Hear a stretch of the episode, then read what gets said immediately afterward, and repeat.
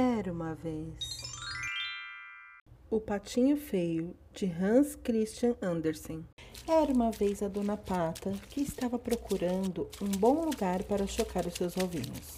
Depois de muita procura, ela encontrou um ótimo lugar perto do lago cheio de plantinhas.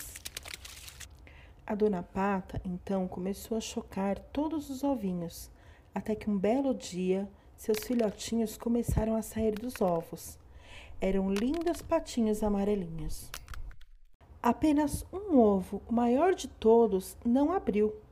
Então, a dona Pata chocou mais um pouco e até deu umas bicadas para quebrar a casca do ovo.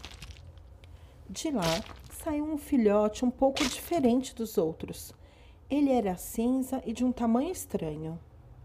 Todos os outros animais davam os parabéns para a dona Pata o senhor peru, a dona galinha, o porquinho.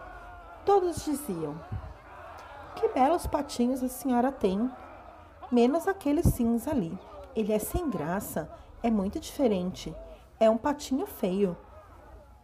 Os irmãos, percebendo que ninguém achava ele bonito, não queriam chamá-lo para brincar. E o patinho feio foi crescendo sozinho, brincava sozinho, nadava sozinho, comia sozinho. Os outros animais riam dele o tempo todo. Cansado de sofrer, o patinho decidiu se esconder do outro lado do lago. Quando chegou lá, viu que tinha uns patos diferentes. Eram brancos e muito elegantes. Com medo de que aqueles lindos patos também brigassem com ele, ele se escondeu. Um belo dia, quando foi tomar água no lago, ouviu um daqueles patos diferentes falando.